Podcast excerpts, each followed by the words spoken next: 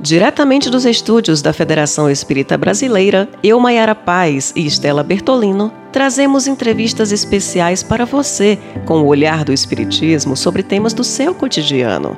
Fique ligado, está começando o podcast Espiritismo em Pauta. O que é ser médium? Como lidar com a mediunidade? Afinal, somos todos médiums? São tantas boas perguntas cujas respostas nós saberemos no nosso podcast de hoje com um convidado especial, o coordenador nacional da área da mediunidade do Conselho Federativo Nacional da FEB, escritor, professor, palestrante, Jacobson Trovão.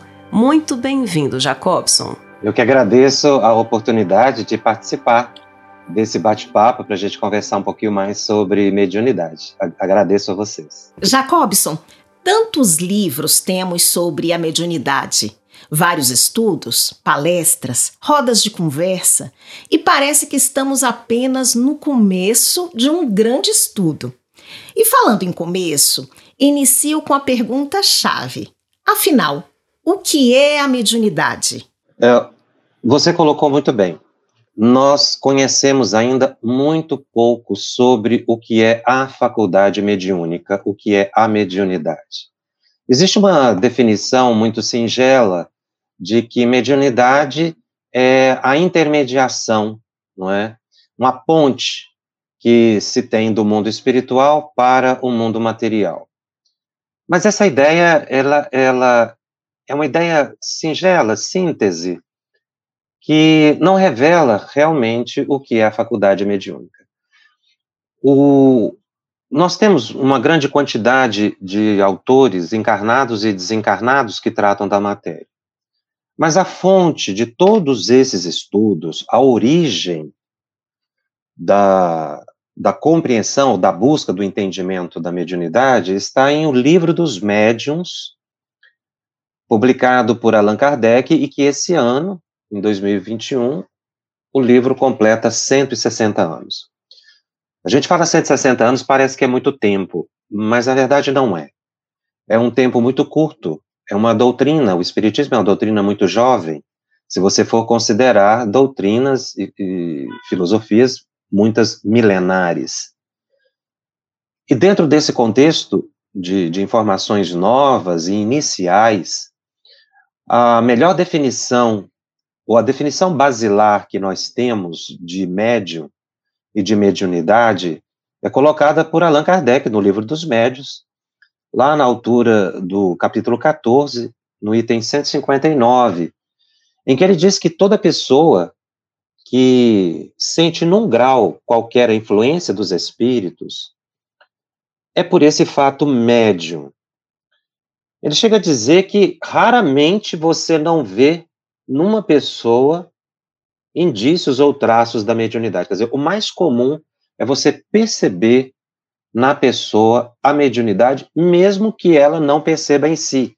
Porque muitas vezes a percepção da, da, da mediunidade demanda uma certa, um certo aprendizado, uma certa experiência, né, para você diferenciar sinais e sintomas de mediunidade.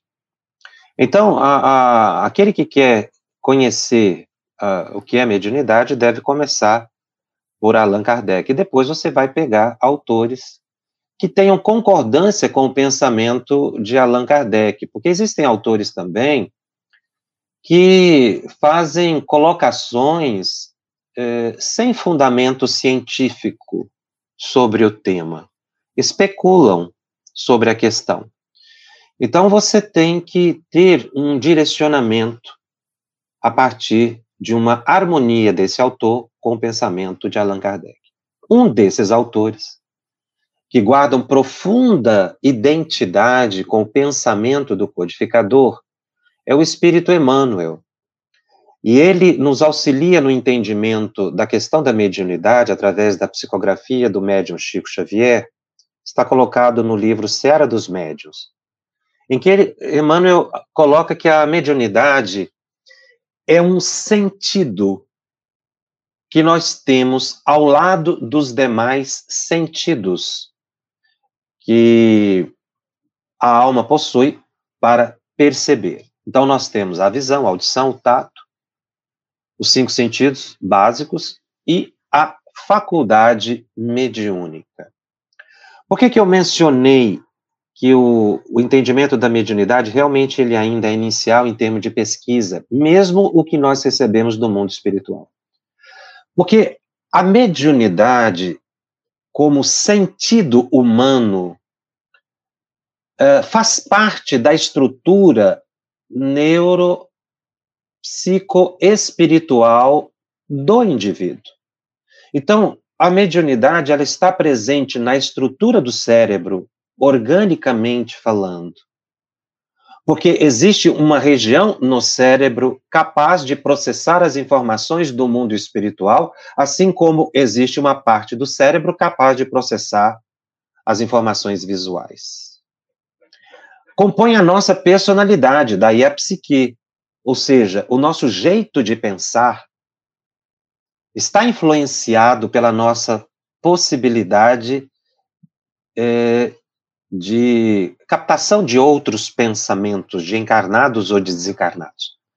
Porque o nosso pensamento não é puro, nós, nós pensamos com outras mentes sem o perceber. Isso, é uma isso decorre da percepção mediúnica. Nós podemos dizer que nos alimentamos de pensamentos. E, obviamente, que na dimensão espiritual, a faculdade mediúnica nos coloca em contato com uma realidade da qual nós não percebemos, ou a qual nós não percebemos com clareza, mas que sofremos a influência, porque nós vivemos no mundo espiritual ao mesmo tempo em que vivemos no mundo físico. Ou seja, o mundo espiritual, a expressão mundo não é muito apropriada, porque a melhor expressão seria uma dimensão uma vez que nós estamos mergulhados, interpenetrados é, por dimensões, e a dimensão espiritual, ela faz parte da dimensão que nós chamamos de material. Falamos material espiritual por uma questão de didática, mas são dimensões que se unem para a formação do universo. A faculdade mediúnica, portanto, é uma faculdade multiforme que se apresenta de muitas formas variando de pessoa a pessoa, de grau a grau, de intensidade a intensidade. Então, nós podemos ter numa pessoa uma singela inspiração. Isso é mediunidade, porque ela está transmitindo o pensamento de alguém. No momento em que eu transmito o pensamento, que eu capto, consciente ou inconsciente, e transmito esse pensamento, é por esse motivo que eu sou médium. Então, eu posso partir de um fenômeno singelo, de uma inspiração, de uma intuição, mas também ter fenômenos excepcionais, como as aparições de espíritos, as, as materializações. Ah, então, há um espectro muito amplo de possibilidades de manifestação dessa faculdade que todas as pessoas têm em graus os mais variados. Então, como o cérebro humano ainda está em pesquisa, em estudos, nossos potenciais ainda estão sendo descobertos pela, pela medicina, pela psicologia, pela neurologia, pela neurofisiologia. Cada dia surgem temas novos em relação aos aspectos orgânicos e aqui da dimensão física, que dirá da dimensão espiritual. Somente eles, os espíritos, Emmanuel, André Luiz, Manuel Filomeno de Miranda, Ivone do Amaral Pereira, isso através de Chico Xavier, de Valdo Pereira Franco, esses médios mais seguros é que trazem maiores elucidações do que é realmente a, a manifestação dessa, desse sentido no dia a dia, no cotidiano da pessoa. Mas nós temos que destacar que nós, uh, as nossas percepções mediúnicas, como elas são subjetivas, em muitos casos elas se assemelham a, a quadros patológicos, ou pelo menos determinados aspectos de certas patologias. A mediunidade não é uma enfermidade e nem se assemelha a nenhuma enfermidade, porque ela não segue o protocolo de diagnóstico de nenhuma enfermidade. Mas em alguns momentos, algumas, alguns modos de, de percepção do mundo espiritual, por exemplo, a vidência, se você observar isso isoladamente dentro de um contexto, por exemplo, de uma pessoa que tem um transtorno psiquiátrico, um transtorno mental, e nesse transtorno é possível ter uma, uma alucinação ou uma ilusão, se você pegar esses dois aspectos isoladamente, você fala assim, olha, então esse aqui está tendo visão, na, na enfermidade está tendo visão, então eu vou concluir que essa visão que a pessoa, que o médio está tendo é decorrente de uma patologia.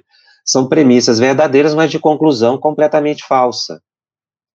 Porque eu não posso analisar um quadro patológico é, de um transtorno mental apenas por uma informação. Ou seja, a pessoa está vendo o que outras pessoas não veem, está vendo o espírito. Essa informação isoladamente não me diz nem que eu sou doente, nem me diz que eu sou médium. Então eu preciso olhar o conjunto. Uhum. Daí os espíritos ponderarem que, excluída a possibilidade de enfermidade, eu concluo pela mediunidade. É mais ou menos assim que a gente define o que é a mediunidade. Muito bom, Jacobson. E você falou da questão do cotidiano, e a gente sempre ouve que médium é médium em todo lugar, né? Não adianta ter um comportamento errado em sociedade e ser um exemplo de bondade dentro do centro espírita. Nós podemos dizer que quanto melhores seres humanos nós formos, melhores médiums nós seremos? Perfeitamente, porque a encarnação na Terra tem uma, via, uma finalidade, que é o progresso do ser humano. É por isso que nós encarnamos. Muitas pessoas dizem que nós encarnamos para provas e expiações.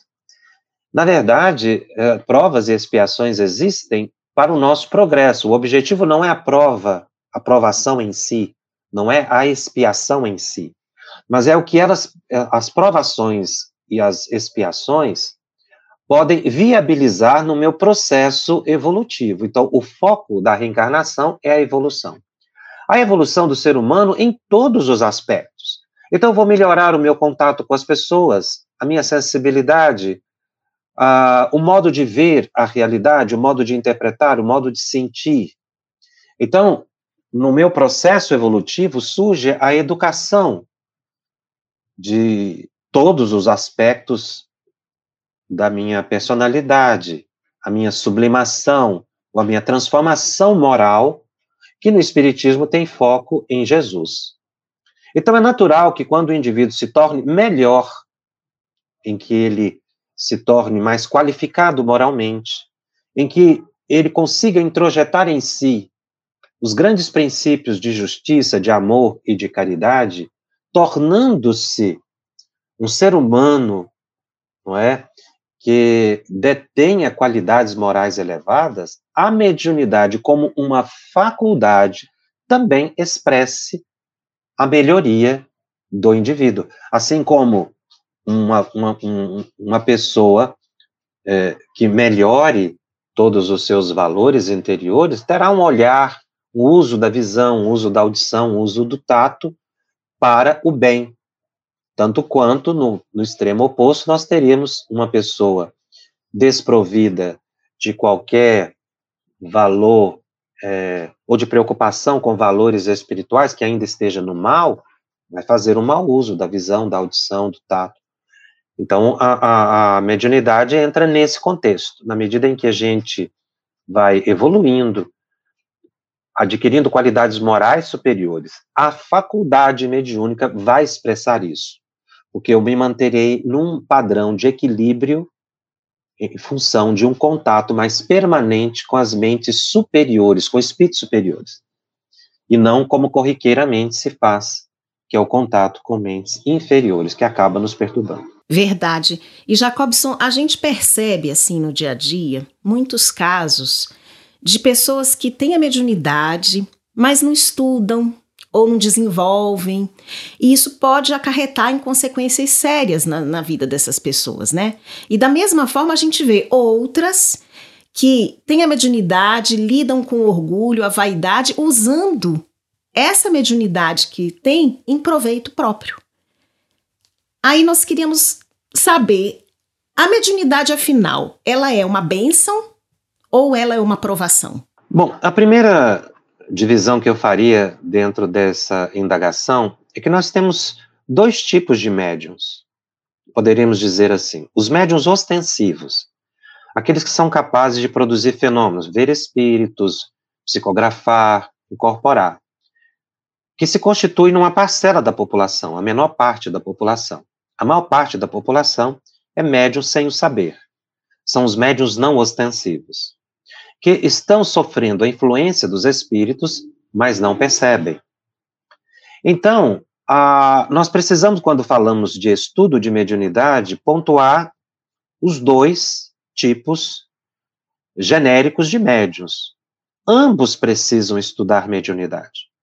O ostensivo estuda mediunidade para aprender a lidar com essa faculdade que lhe é permanente. O médium não ostensivo ou seja, a população em geral precisa estudar também a mediunidade. O estudo da mediunidade precisa se popularizar, precisa atingir todas as pessoas. Porque o estudo da mediunidade, genericamente falando, não leva ao desenvolvimento da mediunidade. Mas ele te explica o mecanismo de funcionamento da mente, como entender a linguagem dos espíritos, que é sempre mental, e o indivíduo acaba entendendo melhor a existência que existe, que, a existência na qual está colocado. Então, o estudo da mediunidade me leva a um aprendizado da, das minha, da minha realidade existencial enquanto encarnado na Terra, enquanto alma imortal. É, é essa ampliação do estudo da mediunidade que precisa ser feita, e aí nós incluímos também o médium ostensivo. Porque o mais comum é estudar a mediunidade para aprender a lidar com o fenômeno. Então, é um estudo muito técnico. Eu vou estudar mediunidade para ser um bom médium em reunião mediúnica. Mas não é essa a função do estudo da mediunidade, segundo Allan Kardec. É também essa função. O estudo deve me levar a uma consciência maior da realidade existencial. Eu sou um ser mediúnico, eu tenho uma mente mediúnica por natureza, ostensivo ou não. Eu preciso entender isso. E no momento em que eu consigo entender a minha sensibilidade, as minhas emoções, porque em determinados momentos eu tenho uma certa alegria, em outros momentos eu tenho uma certa tristeza. Na verdade, eu começo a entender a minha reencarnação, muitas vezes me levando a certas limitações, a certas dificuldades. E entendendo a reencarnação, eu vou ver que sempre a reencarnação é uma benção na vida da pessoa. Portanto, a mediunidade, em qualquer aspecto, é uma benção.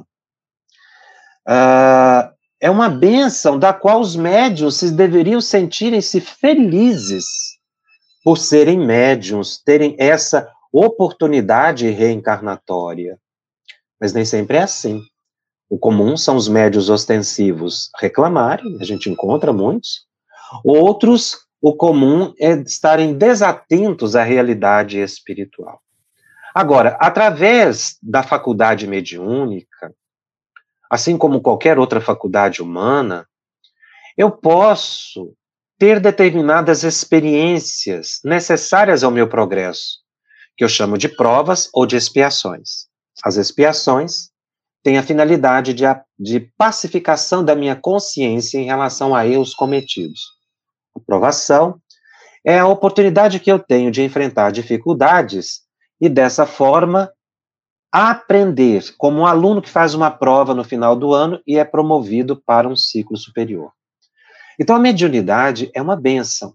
Através de provas ou de expiações que a mediunidade me permita, às vezes até mesmo a simples disciplina que o médium passa a ter, ele vai ver o valor da mediunidade, embora lhe surja em determinados momentos ideias de dificuldade, de lutas, de problemas, de, de, de dificuldades que ele enfrente na vida, que poderiam ser chamadas de provações, até mesmo de expiações.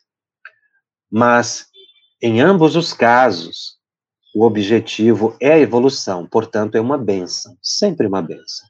E deve ser vista assim, e agradecermos, e nunca reclamarmos da mediunidade, e nem pedir para tirar a mediunidade de nós, até porque isso é impossível, é como pedir para tirar a nossa capacidade visual. O que, nós, o que nós precisamos aprender é conviver com a faculdade mediúnica e sublimá-la. Ou seja, é uma oportunidade enorme que nós temos, né, de realmente de auxiliar o outro também, nos auxiliar nesse aprendizado, né, mas que requer muita responsabilidade também, né?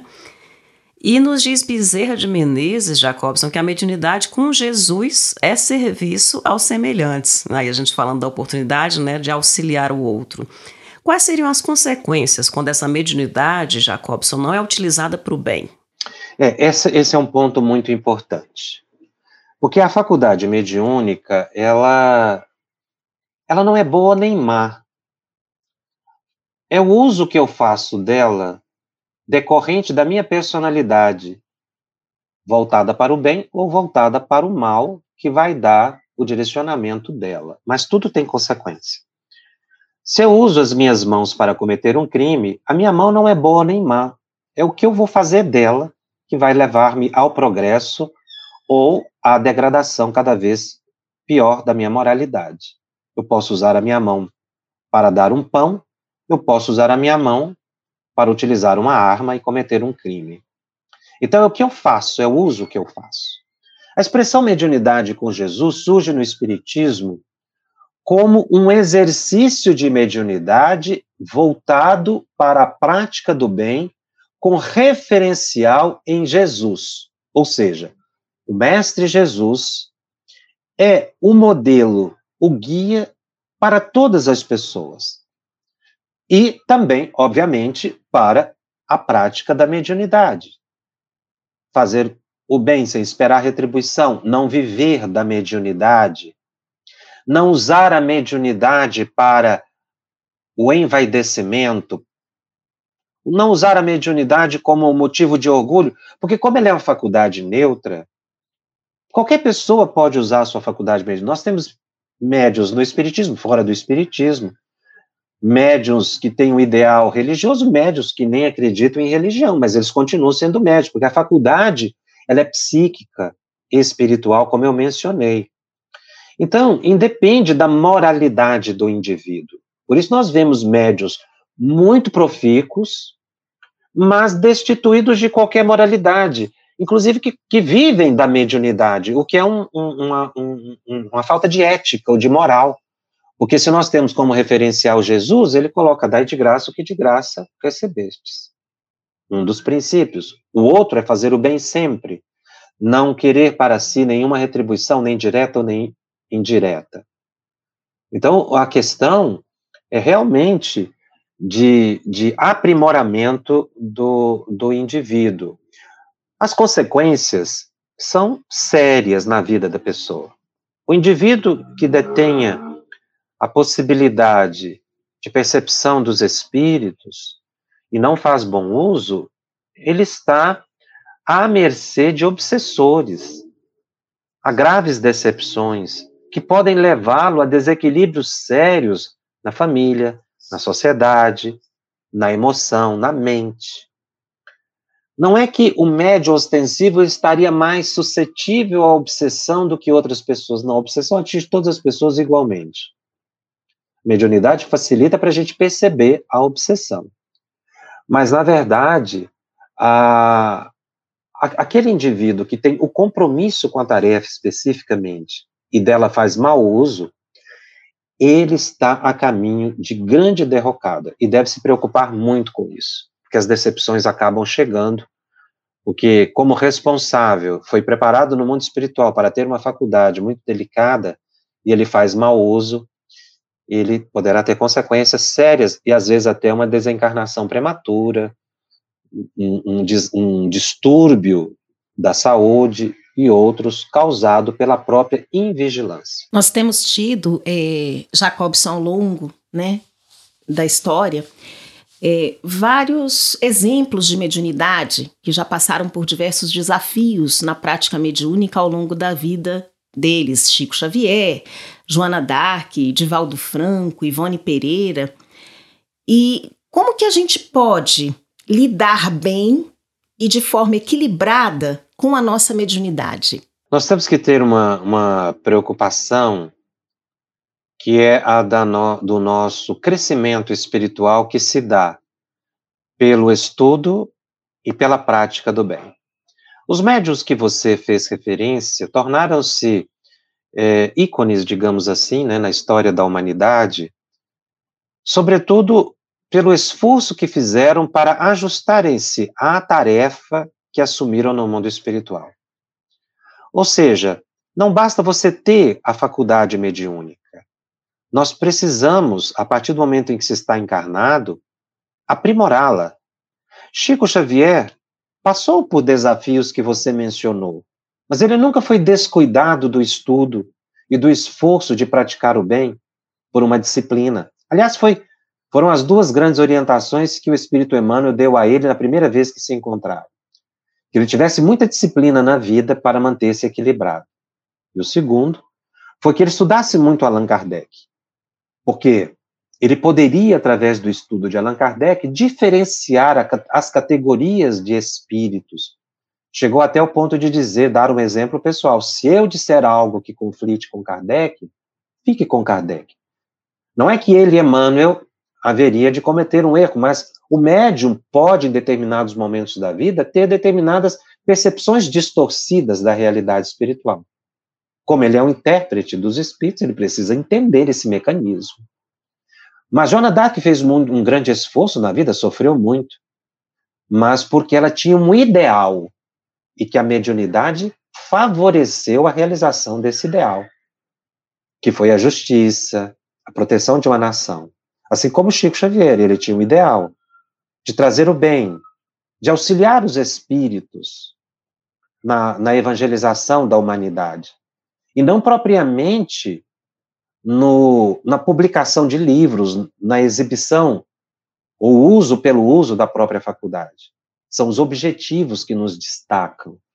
Veja que todos passaram dificuldades e superaram pelo esforço e perseverança que tiveram no estudo e na prática do bem. Então eu posso ter uma faculdade mediúnica com poucas possibilidades receptivas, ser inspirado, mas fazer dessa inspiração algo tão bom que ela possa causar um benefício a, a mim, às pessoas que comigo convivem e até a humanidade inteira. Nós vemos que compositores como Beethoven, Mozart, se diziam inspirados. Eram médiums, inspirados. E que produziram obras que permanecem até hoje engrandecendo a cultura humana. Então o problema não é a, a maior ou menor possibilidade perceptiva mediúnica de um indivíduo que o destaca, mas é o uso que ele faz dessa faculdade. Eu posso ter amplas possibilidades mediúnicas e entrar em derrocada moral. Eu posso ter diminutas possibilidades e ser uma pessoa que pratique muito o bem. Num, a faculdade será deteriorada. No outro, ela progredirá. Então, nós temos esses, essas referências que você citou, mas todos eles tiveram muita perseverança. As lutas são naturais na vida, mas o que nos destaca realmente é o aproveitamento que nós fazemos das lutas e dos desafios que se nos apresentam todos os dias. Muito bom. Olhe, como nós vimos ao longo desse programa, né, nesta meia hora, é um tema muito rico, muito vasto e requer da gente nessa muito dedicação, muita entrega, muito estudo, né? Muita dedicação no caso. Com certeza a gente vai ter muitos outros programas com você, Jacobson, com este tema, né? Agradecemos desde já a sua gentileza por estar conosco, por ter aceito o nosso convite.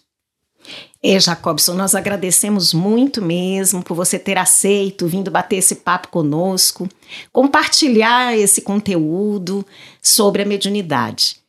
E queremos externar também aos nossos ouvintes o nosso agradecimento porque é muito importante, né, que a gente tenha esse esclarecimento sobre a mediunidade, principalmente porque até mesmo você falou a questão do estudo da mediunidade. Todos nós precisamos estudar a mediunidade.